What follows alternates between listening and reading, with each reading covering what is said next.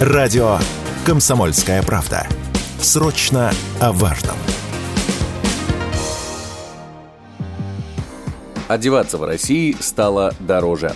Средняя цена на обувь за год выросла на 25%, а если сравнивать с 2021 годом, то рост составил более 50%.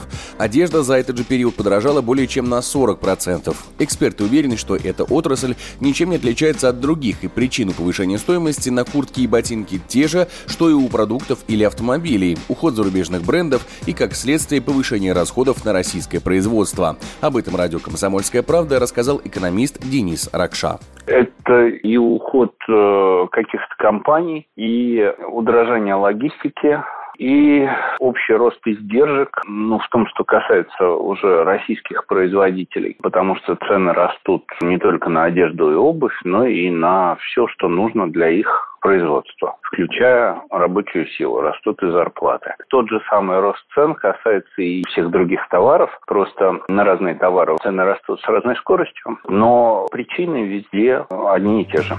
Правительстве уже думают, как исправить ситуацию. Так, например, в начале ноября в Минпромторге заявили, что ведомство рассматривает возможность введения запрета на импорт некоторых непродовольственных потребительских товаров, в списке которых оказалась и одежда. Однако, как утверждают эксперты, в нашей стране существует дефицит таких товаров. Именно поэтому, несмотря на рост цен, продажи курток и пальто за год выросли на 20%. И если сейчас правительство ведет ограничения на импорт, цены не снизятся, а наоборот взлетят еще выше, уверен Денис Ракша.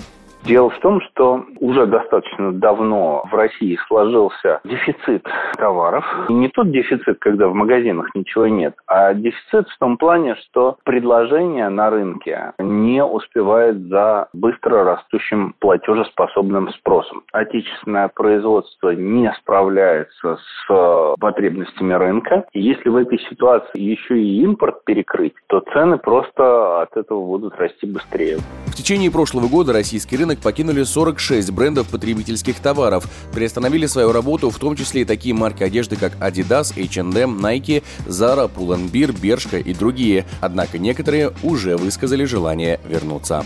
Егор Волгин, радио «Комсомольская правда».